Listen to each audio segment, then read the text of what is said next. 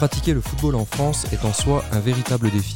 Si le budget des structures et le niveau des athlètes est différent en élite, les problèmes restent les mêmes pour presque la totalité des associations du pays. Comment encourager les joueurs à rester? Comment pratiquer correctement quand il n'y a pas assez de monde à l'entraînement? Comment coacher une équipe efficacement avec un staff de coach limité? Ou encore comment développer une équipe avec un budget réduit? De plus, les challenges sont de plus en plus nombreux. La France du foot doit se reconstruire après deux ans de pandémie pendant lesquels aucun joueur n'a pu fouler les terrains. D'autre part, nous évoluons aujourd'hui dans un contexte en plein bouleversement. Après 4 ans, l'ELF arrive pour la première fois en France avec l'émergence d'une structure professionnelle à Paris. Bref, vous l'aurez compris, il y a du pain sur la planche. Et aujourd'hui, pour en parler, j'ai le plaisir de recevoir Coach Larry Legault. Merci beaucoup d'être là avec nous pour partager ton expérience. Est-ce que tu pourrais te présenter et parler un peu de ta carrière en football pour ceux qui ne sauraient pas qui tu es? Bien, euh, je suis né à Montréal en 1961 et euh, comme la majorité des, garçons euh, de l'époque, j'ai grandi en jouant les trois sports principaux, hockey sur glace, baseball, football américain. Sauf qu'au Canada, on ne l'appelle pas le football américain, on l'appelle tout simplement le football. j'ai commencé à coacher très jeune en tant que bénévole. Euh, des gamins du quartier, 10-11 ans, le niveau, ce qu'on appelle mosquito. Euh, et ensuite Pee-Wee, ensuite Bantam, ensuite j'ai entraîné au Cégep. Euh, j'ai fait une année à l'université quand j'étudiais. j'ai coaché les running backs à l'université d'Ottawa en 1987, donc c'est maintenant une vie antérieure pour moi. je suis revenu à Montréal, j'ai entraîné au Cégep du Vieux-Montréal. Euh, c'était mon deuxième passage au cégep parce que j'avais entraîné euh, au cégep de Vanier pendant trois saisons. Euh, et ensuite, en 1990, j'ai eu l'opportunité de venir en France. Je n'avais même pas un passeport. C'était un pote qui, qui, reste un de mes bons amis, Sylvain Leblanc, qui était un des pionniers en tant que joueur import en Europe. Il était joueur pour les Argos en 1988. Um, et il était présagé pour être euh, l'entraîneur-chef et il m'avait proposé de l'accompagner. Et euh, j'ai hésité, mais ensuite je, me suis dit pourquoi pas. J'avais pas encore un boulot de, de, carrière, comme on peut dire.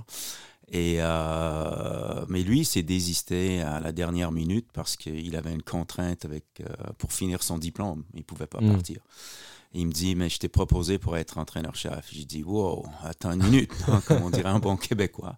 Euh, mais finalement, j'ai accepté et c'était une, des meilleures décisions que, que j'ai prises, une décision de, de vie. J'ai adoré euh, l'expérience, j'ai adoré euh, Aix-en-Provence et je suis resté cinq ans. Tu n'aurais jamais pensé venir en Europe avant ça? Non, à l'époque, c'était même pas une idée pour moi. Um, et, le, le, football en Europe commençait à peine à être connu. Um, surtout, uh, je pense, pour, uh, au Québec, hein, de par la langue. Et il y avait déjà quelques ponts qui étaient créés entre des structures en France et quelques entraîneurs québécois. Mmh. et du coup, tu arrives aux Argonautes en 90. 10 90 et j'ai fait 5, euh, saisons. Euh, j'ai rencontré ma femme en bas et euh, on s'est marié à Aix en 94. Donc, ensuite, un retour au Québec où j'ai entraîné à l'université pendant 7 saisons. Et un deuxième, une deuxième euh, venue ou deuxième passage euh, en Europe et, euh, depuis 2004. Et, et notre vie est ici. Et on dit en anglais never say never, on dit jamais jamais, mais. c'est bien parti pour rester là. Oui, oui, ça c'est clair. J'ai pas d'autres projets. Il y a. Est-ce qu'il y a beaucoup de choses qui ont changé depuis ton premier passage en France 90 aux Argos Est-ce qu'il est y a eu une évolution? Est-ce qu'il y a des choses qui sont toujours les mêmes? Euh, Je dirais c'est presque les deux en même temps. Euh, il est clair que le, le jeu a, beaucoup évolué, a, plus ou moins miroité ce qu'on voit euh, en Amérique au niveau des styles de jeu. le plus gros changement était euh, très probablement en 92, quand pour la première fois en France, ils ont accepté des quarterbacks euh, étrangers. Et on a vu un vrai bond euh, dans la qualité de jeu parce que ça affectait euh, positivement tous les postes. Les entraînements étaient beaucoup plus rapides, les pass shells, les phases de passe, non seulement pour les receveurs de passe, mais bien sûr Um, toi qui coach en défense, mais là, les demi-défensifs, c'est autre chose. Il a fallu s'allumer d'un coup. oui, exactement. Et euh, même la mobilité, le euh, pass rushing, contenir un quarterback qui, qui bouge. Euh, et donc, on a fait un grand pas en avant en 92. On avait un peu de retard par rapport aux autres pays. Je ne sais pas qui exactement à l'époque permettait euh, les quarterbacks étrangers, mais clairement euh, en Italie, oui. Hmm. Euh, et donc, oui, ça c'était Allemagne, Autriche peut-être aussi? J'ai aucune idée. à l'époque, ça c'est autre chose. Fin des années 80, les deux pays phares étaient l'Italie et l'Angleterre. Hmm. Il y avait la Ligue Budweiser en Angleterre et la Ligue italienne était quasiment semi-pro. Ah mais je pense qu'ils ont peut-être euh, grandi trop vite, euh, trop rapidement. Euh, mais je me souviens ah, comme ah, et du coup, ils ont comme un, comme un bas. Je pense. je me souviens comme si c'était hier. Ils ont encore des bons restes, non? Ah oui, oui, je pense. Mais je me souviens en 90 avoir vu la finale italienne à Rimini. Hmm. c'était les Milano Frogs contre les Rhinos, deux équipes de milanaises. Et euh, on est allé voir ce match parce qu'on avait gagné le casque d'or à l'époque euh, en France et on allait participer au mm. championnat d'Europe. Et on a regardé ce match en se disant Wow, ça va être compliqué parce que les Rhinos avaient une équipe. Ça jouait euh, fort. Ah oui, et ils avaient une super équipe. Le, casque d'or, du coup, c'était le ah, c'était avant le... Il n'y a pas encore le casque de diamant, c'est ça C'est ça, exact. À l'époque, c'était le casque d'or. Je, je, resitue pour ceux qui n'auraient pas connu. Et est-ce que, est que tu penses que, que les, les, c'est un peu le sujet, les sujets qu'on va aborder aujourd'hui, mais les, les, problèmes sont les mêmes à cette époque que maintenant ou tu vois, sur est-ce, qu'il y a des trucs qui ont changé de ce point de vue-là? Tu sais, Je pense par exemple la qualité des entraînements, la présence des gars. Est-ce que le football est plus populaire? Du coup, on a plus de joueurs Ou est-ce qu'au contraire, rien n'a changé ben, ce qui est clair, et euh, je pense que c'est un peu moins compliqué pour un entraîneur sérieux euh, de se former. Il a plus accès à l'information parce qu'il ne faut pas oublier, avant euh, le milieu des années 90, très très peu de personnes avaient accès à Internet. Et donc, c'était euh, assez compliqué euh, de, de, se former. C'était par des textes où euh, on pouvait mm, peut-être acheter des cassettes VHS hmm. à l'époque, mais même ça, c'était rare. C'était surtout des bouquins ou présentiels à des cliniques d'entraîneurs en Amérique. Hmm. ici, il y avait des, des, formations pour, pour, les entraîneurs, mais ah, c'est compliqué parce que c'est quand, quand, le sport n'est pas le sport populaire ou dans les, les, premiers, uh, il y a moins de repères, moins de références, uh, moins d'influence euh, positive. et donc, c'était pas évident de, de, de, se former. Internet a été game changer d'une certaine manière, tu penses? D'une certaine manière. Ah, moi, j'en suis un bon exemple de ça. Je pense que. Encore faut-il euh, un bon discernement pour euh, parce qu'il y a tellement d'informations. Bah euh, il y a beaucoup de contresens. et quand j'étais à la DTN, c'était un commentaire qu'on se faisait. C'était le danger justement de pour des entraîneurs avec peu de connaissances, de, de prendre euh, une vidéo euh, qu'on peut voir d'un exercice fait par euh, l'Université de Floride et de, de, le sortir de son contexte et essayer de le reproduire. Alors, on peut dire que c'est mieux que rien, oui, mais hmm. si ça ne sert pas dans une progression d'apprentissage et si mes joueurs n'ont pas le niveau qu'on voit, ça, ça, peut être compliqué. Mais encore, c'est mieux que rien. Et pour un, une personne avec un bon discernement et qui réfléchit euh, il y a des choses à prendre, c'est clair. Mais quand, enfin, je rebondis sur ça, quand, quand tu parles du niveau, euh, de, du coup, de ce que tu pourrais regarder en essayant de l'appliquer mm. ici, est-ce que tu sais, j'entends souvent des coachs dire, par exemple, que le, niveau euh, high school est peut-être ce qu'il y a le plus proche de chez nous, donc on mm. devrait s'inspirer de ce qu'ils font eux. Est-ce mm-hmm. que tu es d'accord avec ça ou est-ce que tu penses qu'au contraire, il faudrait toujours prendre ce qu'il y a de meilleur et d'essayer de l'adapter à notre sauce chez nous? Tu vois, parce qu'on pourrait, enfin, mm. on pourrait copier-coller le système high school, par exemple, ou alors on pourrait s'inspirer du système NCA, NFL et essayer de le décliner chez nous à haut niveau.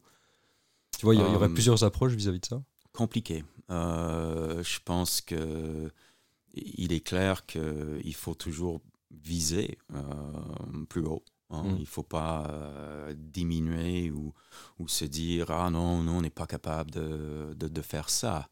En même temps, euh, il faut avoir une approche qui est réaliste. Euh, et souvent, dans, dans, la formation des, des joueurs et dans la, dans, la progression d'apprentissage, on, a tendance dans notre sport à, à zapper certaines choses parce que oui, c'est un sport qu'on catégorise comme euh, un sport d'entrée euh, tardive.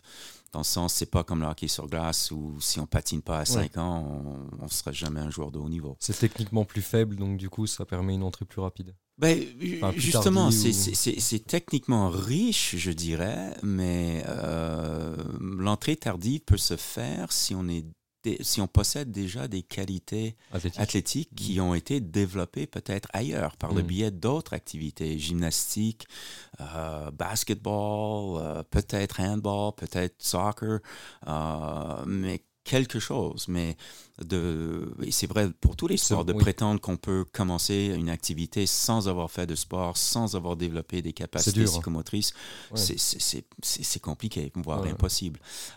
et donc, parce qu'il n'y a pas cette barrière visuelle. Euh, on ne pourrait pas imaginer un entraîneur de hockey sur glace euh, dire OK, euh, mon équipe ne sait pas patiner, mais on va commencer mm. à travailler des entrées de zone et des sorties de zone, etc. non, ça ne marche pas. La base. Exact. Et, et, parce que cet obstacle n'est pas visible euh, au foot américain, ben, il y a plein d'entraîneurs qui se permettent de penser, ben, on va commencer à faire ci, on va euh, tactique, stratégie, hmm. etc. c'est un bon exemple que tu donnes du coup. Mes joueurs ne savent pas se déplacer, euh, mes DBs, il n'y a pas de backpedal, il n'y a pas de, de, de changement de hmm. direction, etc., etc. Donc c'est pour ça, on revient par exemple à l'idée d'imiter ce qui se fait aux États-Unis et ça me fait sourire souvent de, que ce soit en France ou en Suisse voisine où j'ai entraîné six ans, de voir des équipes jeunes et ils font des, ils essayent de faire euh, des RPOs ou des, des, des, des, euh, des, des, passes euh, qui sont faciles pour un ricain qui joue quarterback depuis l'âge de 5 ans. Mais à quoi ça sert de faire ça si mon quarterback n'est pas capable d'atteindre une mm. cible immobile euh, 10 fois sur 10 sans pression? Mm. Et alors, encore, je ne dis pas qu'il ne faut pas essayer, mais il faut penser à, au stade de développement du jeune et de le mettre en situation de, confiance. comment t'expliques euh, que le football, par exemple, se soit mieux développé en Autriche, en Allemagne ou tu vois ces, pays aujourd'hui qui, carburent bien quoi. c'est ceux qui remplissent le plus le, LF. On aura l'occasion d'en reparler un peu plus tard, mais j'ai pas de, de, de, vraie réponse. Euh, il y, a plusieurs peut-être théories. C'est multifactoriel euh, le premier qu'on va entendre, c'est bah, il y a pas la concurrence du rugby pour les, les, les hommes costauds mm. euh, dans ces pays germanophones, ou en tout cas moins, beaucoup moins. Ça peut être un facteur, oui. ensuite, c'est clair que ça, ça a pris en Allemagne peut-être la présence historique des bases militaires américaines et une certaine, est-ce qu'on peut dire affinité pour certains aspects de la culture euh, américaine. Euh, en France, je pense qu'il y a une relation euh, amour-haine avec la, Très de Gaulle. avec la culture américaine. Donc c'est tout ou rien. et peut-être une barrière linguistique aussi, parce que euh, un, des, une des choses qu'on entend souvent en France et qui, qui était assez, euh, qui est et qui reste un peu frustrant. Oui, mais c'est en anglais, etc., euh, etc. Mm. D'accord, Peut-être, mais c'est la réalité. Oui, c'est comme ça. Il n'y a pas le monde du sport qui va se plier à, la langue française. ça, oui. Euh, D'ailleurs, plus tu essaies de traduire ce sport, moins tu as envie d'essayer à force, tu sais. Un, peu, oui. Ouais, Au, Québec, ils ont bien essayé de traduire et ça donne des formations parapluies et euh, toutes sortes de, de, de termes qui, qui, font sourire. Oui, c'est sûr. Sûr. mais du coup, tu penses que... Parce que eux, ils ont, ils ont joué pendant la pandémie. En Suisse, on a joué, on a, on a coaché une année ensemble. quasiment tous les pays ont joué. Euh, est-ce que, est-ce que, enfin, ça, tu vois, ça a eu un, ça a eu un impact sur, sur, sur nous, c'est sûr, évidemment. Mm. Enfin, ce qu'on disait, on, on, on, avait ces discussions sur les jeunes, mm. la difficulté de relancer les, les U20 et les catégories inférieures. Euh, euh, est-ce, est-ce que tu penses que eux sont passés entre les gouttes d'un point de vue fédéral ou est-ce que c'était plutôt gouvernemental? Est-ce qu'on, est-ce que tu arrives à avoir un, un point de vue là-dessus ou? Bien, euh, j'hésiterais de, de, de, me prononcer sur... Euh, ouais, on, avait une, réalité euh, critique sérieuse partout dans, dans, le monde. ce qu'on peut dire, par contre, c'est que la France était le seul pays à avoir sacrifié deux saison entière. Mm. Euh, en Suisse, euh, ils ont réussi à faire une saison écourtée en automne. En automne. C'était pas habituel. 2020 et en 2021, ils ont réussi à faire une saison entière. et les jeunes ont joué les, deux saisons. Mm. donc, à ma connaissance, la France est le seul pays en Europe de l'Ouest qui, qui, a sacrifié deux, deux saisons entières. Mmh. Et euh, il est clair aussi qu'on euh, subit euh, cette, ces deux années perdues à, la pandémie. On, le voit dans les, chez les U20 et les U, 17 clairement. Peut-être plus chez les U17.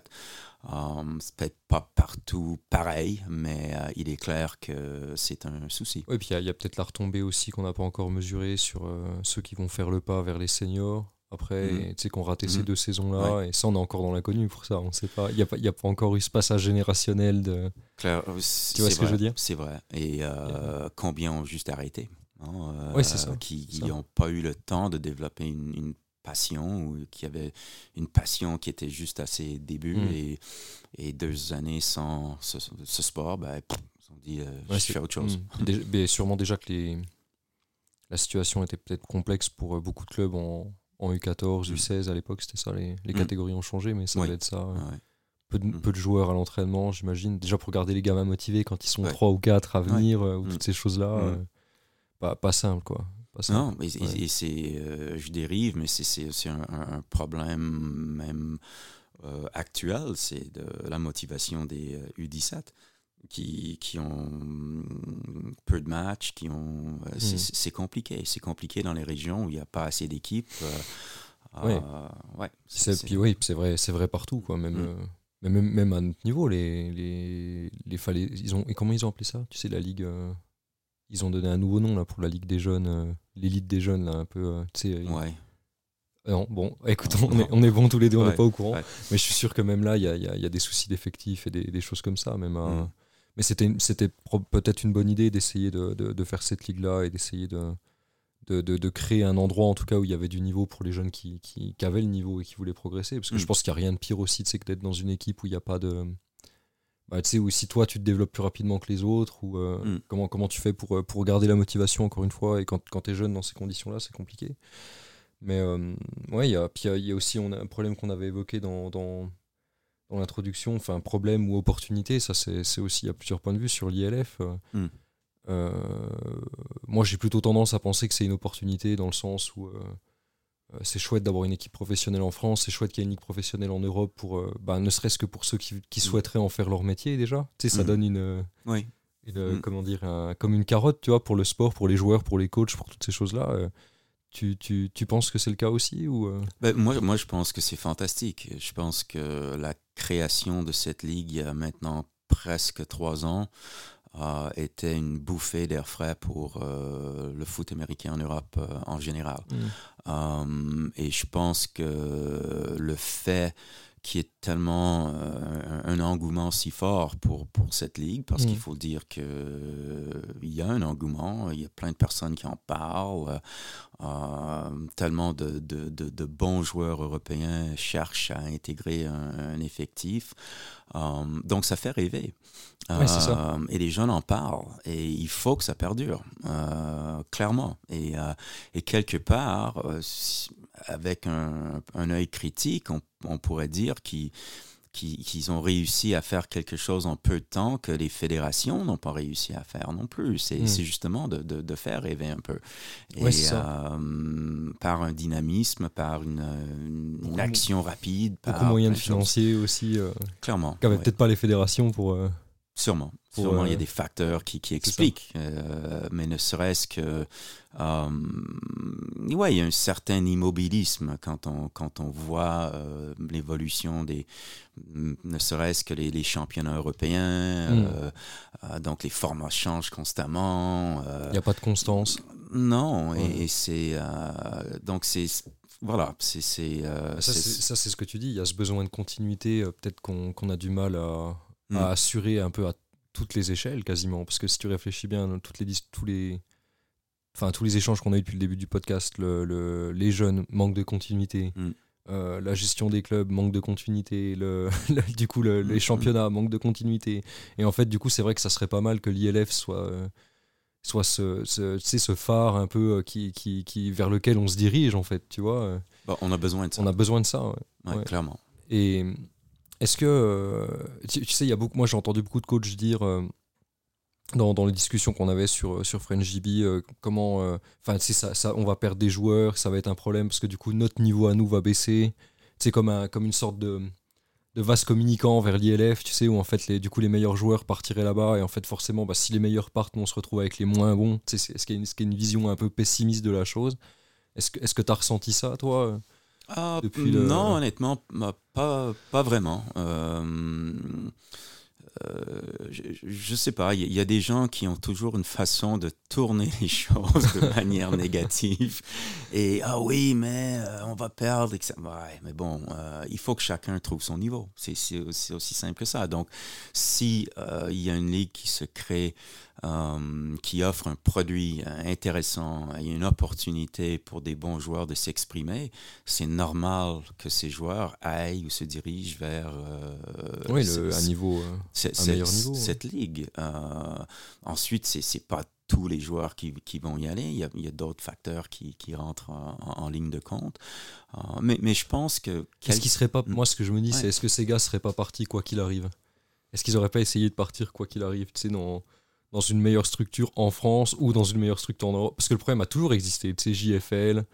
euh, Oui. Tu vois, tu vois le, le final, le problème a toujours été là. C'est juste là, il a, il a un nom qui est un peu plus portant et il a, tu vois ce que je veux dire, une, une aura un peu plus portante qu'à l'ILF. Et en fait, ça, ça peut inquiéter d'une certaine manière, mais au final, c'est pas, c'est pas si Non. différent de ce qu'il y avait Non, avant. Tu as, et- raison de souligner que les opportunités euh, ont toujours existé. Euh, Ouais, sans parler du Canada et, du. euh, vois. Clairement. Et il, faut simplement, euh, chacun à son niveau, de, de- de faire en sorte que, que, que son produit soit solide et attractif. Euh, si on veut revenir aux jeunes, ben, euh, il faut être capable d'attirer des jeunes et, et- et de les retenir dans, dans, dans C'est peut-être le dans- plus dur, ouais. Oui, dans, le sport avec un, un offre qui est, qui est euh, intéressant et, et pas Ça, ça, trouver des solutions négatives, des solutions de, de- où on va faire des règles, on va, on a bien vu l'Italie qui euh, oui, tout de suite, te dire. on, on va euh, Interdire les gars qui vont en ILF de jouer en équipe nationale, absurde, euh, très, mau- très complètement mauvaise idée. euh. absurde. Et ensuite, un an après, ils signent un accord avec, avec Ouais. les euh, Seamen. Donc, euh, et, et ça me fait même penser à une époque au Canada, au tout début euh, de l'exode des, des, des, des- des meilleurs joueurs. Mais quand je dis meilleurs joueurs, je parle d'une infime minorité Mm. qui avait la capacité de mériter une bourse euh, athlétique pour une équipe de division 1. hein, En NCAA États-Unis. NCAA. Donc, euh, on a vu euh, les premiers départs dans les années 80, même un peu avant, mais ça a vraiment commencé dans les années 80, des, des jeunes qui partaient à Penn State, à Michigan, etc. Et on entendait ces, ces débats, ouais, mais là, il faut interdire leur départ, mais comment vous allez faire ça C'est absurde. Non. Et au bout du compte, ce- ce- Ça sert même le tous sport. ces départs ont aidé énormément le football au Canada parce que soudainement, tu avais plein de jeunes qui ont vu des potes partir ou des, des, des, euh, des jeunes qui étaient deux ou trois ans plus âgés qu'eux. Ils se sont dit, peut-être que moi, je suis capable. Alors, ça fait Ça fait rêver, encore oui, une fois. ça fait rêver plein de jeunes qui se sont poussés à la salle de muscu, dans le Mhm. développement de vitesse, capacité athlétique, dans leur approche euh, plus sérieuse. Et bien sûr, euh, très très peu ont réussi à, partir ou à mériter un scholarship. Mais ces jeunes-là ont fait quoi? Ben, Ils sont restés au Canada pour jouer leur université. Et le football universitaire Avec un meilleur niveau, du coup, parce que ça a tiré tout le monde vers le haut. Et... ça a tiré tout le monde vers le haut. Ouais. Ouais, mais Enfin, encore une fois, je pense qu'on n'a pas assez de recul, il faudra peut-être attendre 2-3 ans, mais la, si la théorie est juste, ça voudrait dire que le niveau ne va pas baisser en fait, et qu'il va monter, parce qu'il y a l'ILF en France, parce qu'il y a l'ILF en Europe. C'est ce qu'il faut espérer. C'est ce qu'il faut, espérer. Ça, on en reparlera, on en reparlera plus tard, mais dans, dans, dans, ces challenges là dont, dont qu'on évoquait, euh, le, le, le, fait d'avoir des difficultés à, à garder les joueurs, d'avoir des difficultés à les faire venir parfois, est-ce que, est-ce que toi, tu, penses qu'il y a des choses à faire, à pas faire pour ça euh... moi, j'ai toujours été convaincu, par exemple, que l'Oklahoma Drill, c'était un, c'est une expression d'américain, mais ça fait plus de basketteurs que de footballeurs. Ça, on pourrait l'appliquer bah, chez nous, tu vois. Bah, je pense qu'on doit, euh, si, on parle de recrutement, on doit parler des jeunes d'abord. Et euh, les jeunes, euh, ben souvent, ils découvrent des sports, ils sont attirés. Il, y en a qui vont jamais essayer, il y en a qui, qui, vont, essayer. parce qu'ils sont curieux. Et donc, ce qu'il faut, c'est avoir euh, un accueil qui, qui, va motiver ces jeunes à, à rester. Euh, ton, ton, exemple me, me, fait penser à la pire chose à faire pour moi. c'est de, parmi autres choses, mais c'est de on n'a pas besoin de tester le courage d'un jeune qui, qui, vient jouer un sport de, de, contact. Euh, le fait qu'il se présente, c'est preuve suffisante. Hein, et, et, ces coachs qui vont dire on va voir qui est euh, tough, euh, etc., c'est absurde c'est absurde et c'est presque une forme de, de, pas de torture, mais de, de, maltraitance ou de, mm. c'est, ça passe à place. Et au contraire, il faut amener justement cette confiance euh, bah, dans le contact de manière progressive, etc. Euh, juste porter un casque, mais ça change tout, ça change la perception. Euh, mhm. le poids sur les épaules. Ça affecte beaucoup de jeunes de manière potentiellement négative aussi. Mm. Mais euh, donc, non, l'entraîneur doit, doit faciliter euh, cette intégration et, faire tout pour mettre les jeunes, je parle des, vrais jeunes, mm. hein, les ados, euh, à l'aise et faire en sorte que cette transition se passe, se passe bien. Ouais, mais je pense que oui, c'est l'accueil, c'est justement avoir des, des, entraîneurs qui... qui qui, on l'a toujours dit à la DTN, mais qui place euh, l'athlète au centre du processus. Hein. Mm. Euh, les jeunes ne sont pas là pour mon ego. Hein. Ils sont pas là pour que moi, je, prouve que je suis Vince Lombardi ou je sais pas quoi, ou sa réincarnation. Euh, mais plutôt, moi, je suis là à, leur service, pour leur développement, euh, développement non seulement sur un plan sportif, mais accompagner un passage de vie mm. peut-être aussi. Euh, et, c'est vrai pour tout le monde. Les arbitres sont là pour les joueurs, les bénévoles sont là pour le sport, pour les joueurs. Et, et c'est juste mettre l'église au centre du, village. Ouais, mais on en, revient un peu à. Enfin, ça donne envie de revenir à tout ce que tu disais sur la, au, début du, au début de l'épisode, sur la formation des coachs aussi, la mm. difficulté qu'on a à se former, etc. Mm. Euh, euh, tu sais, à, mon niveau, ça a été plus simple, je pense, de devenir compétent schématiquement que de devenir compétent dans ce que tu disais là, euh, l'aspect humain du truc. Mm. Tu sais, et ça, tu, en fait, tu l'apprends un peu par l'expérience. Et il y, a aussi des trucs que tu, je sais pas, moi, que j'ai pas eu le sentiment d'aller chercher, mais qui sont venus à moi plutôt. Je sais pas, je sais pas si tu vois ce que je veux dire. C'est dans le sens mm. où en fait, bah, tu rencontres ta problématique sais, c'est là, genre par exemple le problème de comportement avec des joueurs, et puis tu sais, t'es confronté à ça la première fois, et puis en fait, il faut juste chercher une solution. T'es pas, euh, hmm. tu vois, t'es un peu, es un peu dans le grand bain, et hmm. à ce moment-là, et tu vois, hmm. et ça, j'imagine que ça peut être un frein. Moi, je pense qu'il y a beaucoup de, euh, enfin, tu, vas comprendre où je veux en venir, mais il y, a beaucoup sûrement de, jeunes coachs qui, qui se disent, ben en fait, euh, j'ose pas. Je voudrais, ou tu sais, qui sont pas encore coachs justement et qui se disent qu'osent pas faire le pas, mais qui auraient ces compétences-là de savoir gérer des gens, etc. Et pour eux, le frein est schématique. Qu'est-ce que, qu'est-ce que tu dirais à ces gens-là? Tu sais, euh, schématique dans le sens, ils connaissent pas assez bien le football selon eux. Hmm. Et c'est ça qui les freine à aller au coaching, alors qu'en fait, au final, c'est pas le plus important.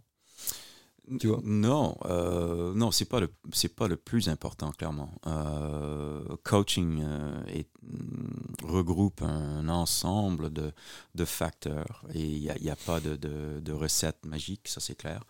Um, si, si, on parle de la formation des entraîneurs, um, on fait avec les moyens du bord et je pense qu'il y a un aspect qui est peut-être sous-estimé et si c'est pas sous-estimé, peut-être que les moyens en Europe sont un peu plus compliqués, mais c'est le coaching par l'apprentissage.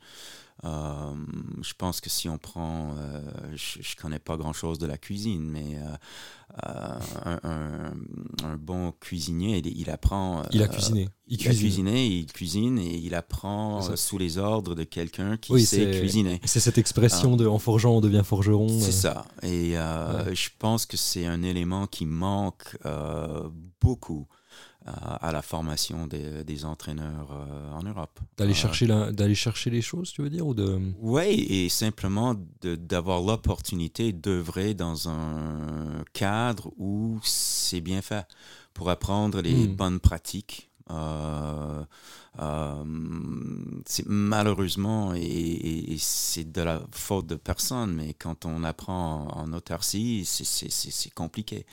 Euh, c'est clair que c'est moins compliqué de devenir entraîneur de. Je dis n'importe quoi, c'est une platitude de devenir entraîneur de hockey sur glace au Canada euh, que ça l'est en Afrique du Sud. C'est sûr. c'est sûr. Mais, tu sais, je pense que j'ai plus appris en, les trois mois qu'on a, a passé ensemble à Genève que, que les deux ans où j'ai coaché euh, bah, en régional, avec, même si on était bien entouré, il y avait des, des très bonnes personnes autour de nous. Tu vois, est-ce que, parce que, en fait, le mieux, là où j'ai le plus appris aussi, finalement, c'est comme tu disais, c'est en venant là. Tu sais, je venais à Tonon mm. euh, les années où il y avait Max, etc. Et c'est là qu'on s'est rencontrés à Genève. Mm. On, a, tu sais, on avait fait un petit moment de shadow coaching aussi. Et là où tu as raison, c'est que c'est probablement la meilleure solution. C'est en fait, c'est d'aller voir comment ça se passe et puis de. Ben c'est un, de... un, excellent euh, raccourci parce que ça, ça met les choses en contexte et euh, mm. ça, ça permet à un coach de consolider, je pense, des pensées mm. et des. Euh, et un coach se forme, quand il est joueur, il se forme avec les entraîneurs qu'il a et contre les entraîneurs qu'il a. Et je dis pas contre dans un sens d'animosité. Non. Mais. mais euh, bah, je ferais pas ça. Exactement. Ouais, c'est ça. Non, ouais. I, I don't see that. Mais, mais dans tous les cas, ça, prend beaucoup d'énergie mentale. Ça prend une réflexion. Un investissement? Yes. Ouais. Euh, sinon, c'est juste. Euh, ça peut pas marcher. Il n'y a pas de raccourci. Une fois que tu es venu. Euh, comment tu. Alors, parce que tu sais, moi, ça a été très différent. J'ai tout de suite connu l'élite après tout ça. Comment est-ce que tu. Selon toi, quelqu'un vient voir un camp d'entraînement au Black Panther, par exemple, il retourne en régional. Comment est-ce qu'il ramène l'information chez lui? ah, de quelle manière il doit tu vois est-ce que est-ce qu'il faut mouliner le truc pour se dire en fait ça je peux faire ça je peux pas faire ça tu vois ce que je veux dire? Et... ouais je pense que c'est un, bon exemple. C'est euh, effectivement c'est là où la réflexion euh, individuelle euh, appliquée à son contexte prend tout son sens ouais parce, que c'est important je me souviens quand j'habitais à Montréal on allait souvent à Syracuse ou on est allé une fois à Penn State c'était un peu plus loin mm-hmm. mais Um, il, faisait des, stages de coaching euh, tous les printemps. Et euh, il est clair que quand, tu entraînes une équipe de, de jeunes, d'ados, ou euh, bah, tu, vois un entraînement à, Syracuse, comment c'était ordonné, et, que tout était millimétré, et, chronométré, et pas une seconde perdue, etc. Alors ça te fait rêver. Euh, mais dans un bon sens, parce que tu dis, mais OK, on n'est peut-être pas capable de faire autant. faut qu'on tende vers ça. Mais on est vraiment mauvais c'est ce qu'on fait. Donc, on peut essayer exactement de tendre vers ça. Et dans, euh, ensuite, euh, tactiquement, là, il faut faire gaffe parce que euh, j'étais coupable de ça aussi. on, regarde et un système, un schéma, et c'est tellement bien fait, et on se dit waouh, et hmm. ce serait cool de faire ça, mais on n'a pas euh, une, vision d'ensemble du schéma. Non. Et donc, on emprunte des éléments, on essaye de, de l'importer et après un mois, on se dit, wow, c'était une mauvaise idée. Mais tu sais, je crois que tu es obligé de la faire, cette erreur. Oui, je pense. Tu es obligé de la faire, cette erreur. Tu peux pas. Euh, Et quand on se fait dire, on n'écoute pas. oui, c'est ça, c'est ça. Donc en fait, il faut, et tu ça revient à la, à la, à la question que je te posais, là. C'est en fait, faut faire, faut mm. pratiquer, je pense. Il faut pratiquer, il faut se jeter dans l'eau et il faut y aller. Hein. Et, et, essayer de pas. Euh, parce que là aussi, on revient à l'apprentissage. Mais l'apprentissage peut servir à ça, c'est de dire, de comprendre certaines choses. Quand on dit c'est un raccourci, mm-hmm. mais c'est ça, parce qu'on peut comprendre des choses, on voit des choses. Euh, et on voit quoi éviter. On voit. Euh, est-ce que ça, ça, peut accélérer Est-ce que ça t'a aidé dans ce process de, de coacher des bons joueurs? Un, Moi, j'ai un peu ce sentiment cette année, où on, a vraiment la chance euh, mm. d'avoir vraiment des gars qui sont des athlètes, qui comprennent le foot, etc. Et du coup, c'est marrant, mais d'une certaine manière, ça me ferait comprendre ce que je pourrais pas faire avec d'autres. Tu, vois ce que je veux dire? Ça aussi ce. Oui, mais, je pense qu'entraîner des, des, des bons athlètes. Euh, certes, c'est un peu un luxe des fois, mais ça dépend du, du, niveau. Euh, euh, c'est pas un luxe pour un entraîneur NFL, ça c'est clair. Mais, mm. oui, ça, ça, ça, peut donner la confiance à un entraîneur parce que ça, dans, ses choix de, de, technique ou dans sa façon d'enseigner parce que euh, honnêtement, on, enseigne des techniques et euh, il y, a, dix joueurs et, si on a, je vais en faire une, caricature, c'est sans, jugement, mais si on a 10 athlètes qui sont vraiment médiocres, on, on, verra très lentement ou très peu les fruits de l'enseignement. Et il s'agit d'avoir un gars euh, qui est un, bon athlète et soudainement, il capte et il fait et il progresse hmm. euh, beaucoup plus vite que, que, tous les, autres. Et là, on se dit, OK, ben, j'avais pas tout faux. ouais, je suis peut-être pas un si mauvais coach. Et, et, parfois, il, c'est le facteur qui, qui, limite. Je me souviendrai toujours, ça, ça me fait même sourire aujourd'hui. Quand j'étais euh, au Québec en 88-89, juste avant de venir, euh, on, roulait l'option triple à l'époque parce que à l'époque, le Vieux-Montréal était en, bas de classement, puis on avait besoin de faire quelque chose pour être compétitif avec euh, les adversaires. Donc, on avait opté pour triple option parce que la Ligue est passée à quatre essais. Et donc, on voulait contrôler la balle, contrôler l'horloge, etc., etc. Et ça, c'est bien marché pour nous. La deuxième année, on s'est rendu euh, contre toute attente euh, en finale, en bol d'or, euh, qu'on a perdu de justesse en prolongation. Hum, mais il y avait certains soucis que, techniques, schématiques que j'avais. Et en 92, donc trois ans après, on avait la chance de recruter un quarterback à Aix, premier quarterback ricain aux Argos, DeAndre Smith, qui est d'ailleurs, entre parenthèses, entraîneur des porteurs de balles des New York Giants en, ce moment. Et euh, DeAndre était un athlète phénoménal. Et euh, il avait roulé l'option triple à Southwest Missouri State. Euh, et il avait une super compréhension de, du sport. Et moi, j'expliquais un problème que j'avais dans l'option triple. On roulait pas l'option triple hein, à X, mais euh, par curiosité, j'ai dit, mais on était devant un tableau et j'expliquais, bon, euh, on fait triple à droite et euh, tu disconnectes, et, mais là, there's an outside blitz et on veut le couper, etc. Et comment tu fais quand cette collision est dans le back? Il me regarde comme si j'étais un martien, et je réexplique. Là, il me regarde, puis il me dit, ben, je contourne le bloc comme si, j'étais con pour avoir posé la question. Alors pour lui qui courait, je sais pas, 4, 5 ou 40, qui était coup, vif comme, un, comme un lièvre, c'était... Mais ça, c'est ce que tu vois pas sur les schémas. Non. C'est ce que tu vois pas sur les schémas. c'est ça. Et, et, j'ai eu comme une illumination. C'était, bah oui, effectivement, j'étais con pour poser la question parce que la réponse est dans la capacité athlétique, du, quarterback. c'est ça. Parce qu'en fait, normalement, quand tes schémas offensifs et défensifs sont bien dessinés, c'est des 1 contre 1 partout. Et en fait, au final, à la fin, c'est le meilleur qui gagne. Ouais, ouais, Et, écoute, euh, on est bientôt à, 40 minutes. Je te propose qu'on termine sur euh, peut-être une dernière, euh, une dernière chose. Est-ce que, est que tu peux enfin, qu'est-ce que, on, on, a déjà un peu évoqué tout ça, mais qu'est-ce que tu dirais à, à, quelqu'un qui commence le coaching dans le football ou, qu'est-ce que qu'est-ce que tu penses qu'il faudrait savoir? Qu'est-ce que toi t'aurais aimé savoir quand tu es arrivé en Europe en 92 Qu'est-ce que, tu un, un, genre de conseil qui serait universel et euh, ben, je pense euh, pour quelqu'un qui commence, il faut être curieux et ne pas perdre sa, sa curiosité. hein. C'est, euh, euh, je pense que c'est euh, du moment, et on, encore, je, je ne répète que euh, quelque chose que tout le monde sait peut-être, mais du moment où on pense savoir euh, même pas tout, mais euh, de comprendre les choses, ben, c'est le début de la fin. Et, euh, Mm. c'est, une activité euh, où euh, chaque année, chaque mois, chaque match, chaque entraînement, on, Mm. on- on apprend quelque chose. Et il faut jamais être euh, fermé à ça. Et euh, c'est, triste quand on se ferme à ça et on fait juste répéter les choses. Finalement, c'est peut-être que tu as perdu un peu la passion quand on est là. Ouais, je pense, peut-être. Ouais, ouais, ouais c'est ça. ouais. Entretenir. Entretenir Mm. cette passion-là. Ouais. Mm. Bah, écoute, Larry, merci beaucoup. Euh, écoutez, si cet épisode vous a plu, bah, vous pouvez simplement vous abonner, mettre un commentaire sur euh, l'application. Ça aide toujours un peu pour le référencement. Et puis, euh, à la prochaine. Merci. Merci.